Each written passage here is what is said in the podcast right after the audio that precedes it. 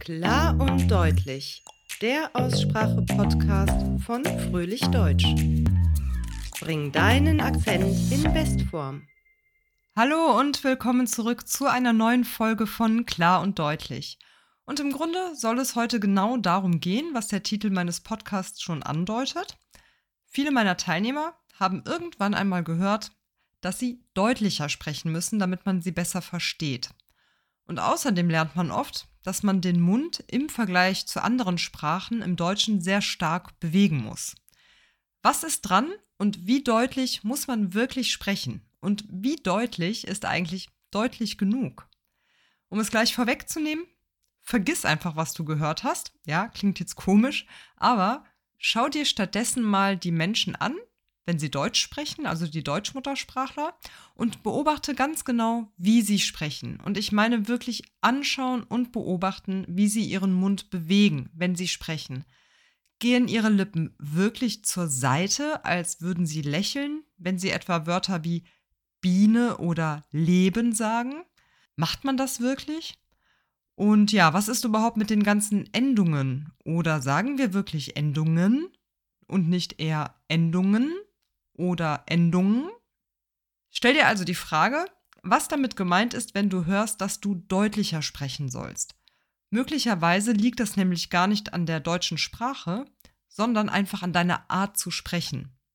Also meine Teilnehmer sagen mir oft, dass sie in ihrer Muttersprache auch eher nuscheln, schnell sprechen, also zum Beispiel Laute verschlucken oder Silben reduzieren und so weiter.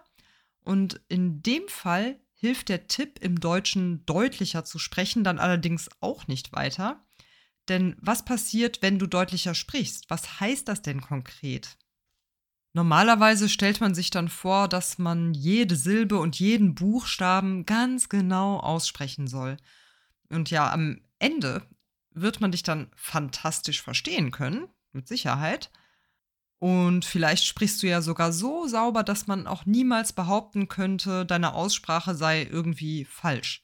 Das heißt, du sprichst alles ganz klar aus, ganz genau, ganz sauber und äh, die Laute an sich sind auch richtig. Aber trotzdem werden einige immer noch sagen, dass du nicht wie ein Muttersprachler klingst. Warum? Also wir wollen jetzt an dieser Stelle gar nicht darüber sprechen, ob das überhaupt möglich ist und ja, ob muttersprachlich zu klingen das primäre Ziel sein muss. Aber wir gehen jetzt einfach mal davon aus, dass du schon alles dafür getan hast, akzentfrei Deutsch zu sprechen. Und trotzdem hörst du immer noch, dass du irgendwie anders klingst. Ganz oft hat das meiner Erfahrung nach damit zu tun, dass man einfach zu deutlich spricht. Überdeutlich, also gleichzeitig auch irgendwie unnatürlich. Denn egal von welcher Sprache wir reden, ein typisches Merkmal von Muttersprachlern ist immer, dass sie reduzieren, verbinden, zum Teil einfach auch ganz schnell und vermeintlich undeutlich sprechen, also indem sie eben Silben verschlucken zum Beispiel. Und ja, das ist im Deutschen nicht anders. Wenn du nun aber versuchst, im Deutschen alles ganz besonders deutlich auszusprechen, ja, könnte es passieren, dass du zum Beispiel jedes geschriebene R mitsprichst, jeden Schwarlaut, also Ö oder A, als E oder R sprichst. Nehmen wir mal so ein Wort wie Lehrer. Das wäre dann Lehrer oder Lehrer oder so etwas. Ähm, so sprechen wir natürlich nicht, aber das könnte eben passieren, wenn man denkt, dass man alles wirklich so laut für laut aussprechen muss. Und außerdem kann es sein, dass dann deine Bewegungen unnatürlich aussehen und du insgesamt so wirkst, als wärst du wahnsinnig angestrengt und unentspannt. Was du möglicherweise auch bist. Das kann ja durchaus sein, wenn du Deutsch sprichst, dass das noch ein wenig anstrengend ist.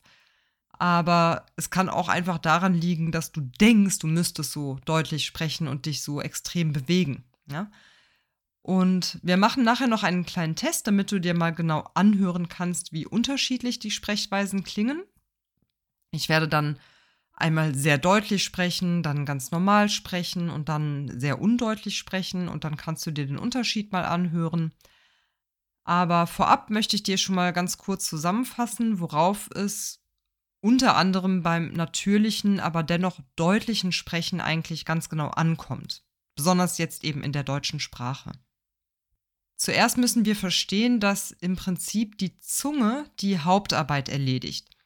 In der Kunst des Ventrikulismus, das ist äh, auf Deutsch das Bauchreden, ist das zum Beispiel sehr gut festzustellen. Äh, man sieht zum Beispiel dann, wenn diese Person etwa die Puppe sprechen lässt oder so, sieht man beim Menschen so gut wie gar keine Bewegungen. Und trotzdem versteht man die Person beim Bauchreden. Das wäre jetzt die extremste Form und natürlich müssen wir beim ganz normalen Sprechen schon auch die Lippen und den Kiefer einsetzen. Und doch werden die meisten Laute hauptsächlich durch die Zunge gebildet. Um es einfacher zu sagen, brauchen wir einfach nicht diese extrem deutlichen Bewegungen der Lippen zur Seite hin und wir reißen auch nicht den Mund ganz weit auf, wenn wir Wörter mit A oder so drin haben. Also zum Beispiel bei Zahnarzt. Ja, wir würden eben nicht den Mund so weit aufreißen wie beim Zahnarzt, sondern es reicht, wenn wir den Mund einfach ein bisschen öffnen und den Rest erledigt alles, was im Mund ist, also hauptsächlich die Zunge. Was man im Deutschen aber schon eher beobachten kann, sind gerundete Laute. Das heißt, dass die Lippen bei einigen Lauten deutlich sichtbar nach vorne kommen. Das wären zum Beispiel die Vokale O, Ö, U und Ü, besonders hier die langen und geschlossenen Vokale, aber wir haben auch eine Rundung bei den entsprechenden offenen und ungespannten Lauten. Bei O, Ö, O und Ö. Nicht ganz so extrem, aber die Lippen kommen hier auch etwas nach vorne. Und es gibt auch eine Rundung beim Konsonanten äh, wenn du also jetzt zum Beispiel das Wort Schule, Schule sagst, sollte man dann deutlich sehen können, dass deine Lippen sich runden, dass sie nach vorne kommen und eben nicht flach bleiben. Ein anderer wichtiger Aspekt wären bestimmte Endungen. Vereinfacht gesagt, verschlucke, wann immer es möglich ist, den Schwallaut Ö. Das haben wir ganz besonders häufig in der Verbindung mit N, N wie Nordpol. Ja? Wir sagen also nicht bitten, sondern bitten. Nicht fallen, sondern fallen. Nicht haben, sondern haben oder noch besser und noch natürlicher haben. Also mit einem M wie Martha am Ende. Hier kommt es eben zu einer so starken Verschmelzung, weil das B bilabial eben mit beiden Lippen gebildet wird und sowohl der Laut N wie Nordpol als auch M wie Martha Nasalkonsonanten sind. Und dann ist es einfacher, wenn es assimiliert von B zu M, also haben und nicht haben. Und ja, das ist standardsprachlich. Das ist keine schlechte oder unsaubere Aussprache, sondern ganz normales und richtiges Deutsch. Achte wirklich mal darauf, wenn du Nachrichten hörst oder dir mal vielleicht die Tagesschau ansiehst oder irgendeine deutschsprachige Filmproduktion siehst. Du wirst feststellen, dass auch professionelle Sprecher genau das tun, nämlich an den passenden Stellen Endungen zu reduzieren. Noch so ein Beispiel. Verben auf ihren verlieren häufig sogar eine ganze Silbe. Aus reduzieren wird reduzieren. Aus verlieren verlieren. Telefonieren telefonieren und so weiter. Nicht immer, das kann auch mal zufällig sein oder von der Betonung abhängen, aber es kann eben passieren, dass wir hier eine ganze Silbe verschlucken bei den Irenverben und auch noch bei anderen. So, ja, es gibt sicher noch viele andere Aspekte oder Beispiele, aber das wären so die wichtigsten, die für dich relevant sind.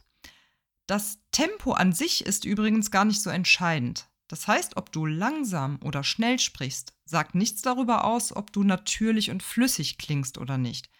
Das kannst du im Prinzip machen, wie du willst. Lieber vielleicht sogar etwas langsamer sprechen wenn wir wirklich schnell und zusätzlich umgangssprachlich sprechen, gibt es sicher noch viel stärkere Verschmelzungen und Reduzierungen. Zum Beispiel sowas wie ich komme dem Auto, was deutlich ausgesprochen heißt, ich komme mit dem Auto. Nochmal, ich komme dem Auto. Ich komme mit dem Auto. Oder was denn das? Steht für was ist denn das? Was denn das? Was ist denn das? Das wären Beispiele für extrem starke Verschmelzungen und Reduzierungen. So, mach dich also frei von dem Gedanken, dass du einfach nur deutlicher sprechen musst. Viel besser ist es zu verstehen, wie die Zunge grundsätzlich positioniert sein muss und an welchen Stellen wir reduzieren. Ich lese dir jetzt gleich den ersten Satz aus Franz Kafkas Verwandlung vor, sowie Goethes Gedicht Ein Gleiches, und zwar in jeweils drei Sprechweisen. Als erstes extrem deutlich, als zweites ganz natürlich und als drittes undeutlich. Alle drei Sprechweisen sind aber nicht im eigentlichen Sinne falsch, das möchte ich hier nochmal betonen. Ich werde alles grundsätzlich richtig aussprechen. Es geht also hier nur um die Art und Weise. Und du wirst selbst heraushören können, dass die zweite Sprechweise eben die natürlichste ist. Ja, ich weiß, ich beeinflusse dich jetzt schon mit diesem Hinweis, aber das ist egal. Oder ja, eigentlich ist es auch genau das, was ich beabsichtige. Ich möchte, dass du deine Ohren sensibilisierst dafür, was zu deutlich klingt, was eher genuscheltes, undeutliches Sprechen ist und was deutliches, aber natürliches Sprechen ist.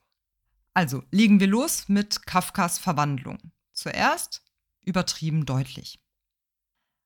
Als Gregor Samsa eines Morgens aus unruhigen Träumen erwachte, fand er sich in seinem Bett zu einem ungeheuren Ungeziefer verwandelt. Jetzt deutlich und natürlich. Als Gregor Samsa eines Morgens aus unruhigen Träumen erwachte, fand er sich in seinem Bett zu einem ungeheuren Ungeziefer verwandelt. Und jetzt etwas undeutlich und genuschelt. Als Gregor Samsa eines Morgens aus unruhigen Träumen erwachte, fand er sich in seinem Bett zu einem ungeheuren Ungeziefer verwandelt. Okay, auch das ginge vielleicht sogar noch undeutlicher, aber ich glaube, du weißt, worauf ich hinaus möchte. Wir machen das gleiche nochmal mit Goethes Ein Gleiches. Zuerst wieder übertrieben deutlich. Über allen Gipfeln ist Ruh, in allen Wipfeln spürest du kaum einen Hauch. Die Vögelein schweigen im Walde, warte nur, balde, ruhest du auch. Und jetzt nochmal deutlich, aber natürlich. Über allen Gipfeln ist Ruh, in allen Wipfeln spürest du kaum einen Hauch. Die Vögelein schweigen im Walde, warte nur, balde, ruhest du auch. Und jetzt nochmal undeutlich und genuschelt. Über allen Gipfeln ist Ruh, in allen Wipfeln spürst du kaum einen Hauch. Die Vöglein schweigen im Walde, warte nur balde, ruhest du auch. Genau, das waren einfach nur drei unterschiedliche Möglichkeiten, etwas auszusprechen. Da gibt es natürlich noch ganz viele Zwischentöne und andere Möglichkeiten, wie man das deutlicher oder undeutlicher aussprechen könnte. Aber wie hast du diese Sprechweisen empfunden? Was würdest du sagen? Was klingt für dich am besten oder was klingt ungewöhnlich, was verstehst du gut, was verstehst du nicht so gut. Ja, das ist übrigens eine ganz gute Methode auch für dich. Du kannst dir einfach mal vornehmen, etwas laut zu sagen oder zu lesen und dabei ganz unterschiedliche Stimmungen und Sprechweisen auszuprobieren. Am besten nimmst du dich dabei auch auf, das empfehle ich ja immer mal wieder, auch wenn es dir unangenehm sein sollte, dich selbst zu hören. Aber so hörst du zumindest, wie deine Aussprache wirkt. Im Detail zu lernen, wie man richtig reduziert, ist grundsätzlich nicht so kompliziert, aber es bedarf wirklich Gewöhnung. Das heißt, man kann im Prinzip ziemlich genau beschreiben, was passiert, was man wie aussprechen muss und es ist auch nicht so schwierig, das jetzt so auszusprechen, wenn man es einmal weiß. Schwierig ist es, solche Feinheiten im Alltag beim Sprechen jederzeit sicher umzusetzen und sich einfach daran zu gewöhnen. Das ist wirklich eine Herausforderung. Wenn du grundsätzlich Interesse daran hast, tiefer in das Thema einzusteigen, dann nimm doch gerne an meinem Workshop teil. Der Titel ist Was denn das? Und der Workshop findet am 30. Oktober statt. Dort lernst du, worauf es beim natürlichen Sprechen wirklich ankommt, welche Reduzierungen üblich sind und wie du das auch selbstständig üben kannst. Der Workshop ist also für alle interessant, die gerne so akzentfrei und oder so natürlich Deutsch sprechen möchten, wie nur irgendwie möglich. Alle weiteren Infos findest du natürlich wie immer in den Show Notes. Und ja, ich wollte damit einmal aufzeigen, dass wir zwar natürlich irgendwo deutlicher sprechen sollen, aber einfach auch den Unterschied klar machen, was das bedeutet, deutlicher zu sprechen. Deutlicher zu sprechen heißt eben nicht, jeden Buchstaben, den wir lesen, auch ganz sauber und laut auszusprechen. Ja, wenn du Lust hast, hör dir die Folge vielleicht einfach nochmal an und achte mal besonders auf so ein paar typische Reduzierungen, die ich vielleicht gemacht habe. Ich mache das ganz unbewusst und nicht mit Absicht, außer bei den Teilen, die ich vorgelesen habe. Und ja, ansonsten freue ich mich natürlich wie immer, wenn du auch beim nächsten Mal wieder zuhörst. Ich schicke dir fröhliche Grüße und bis bald.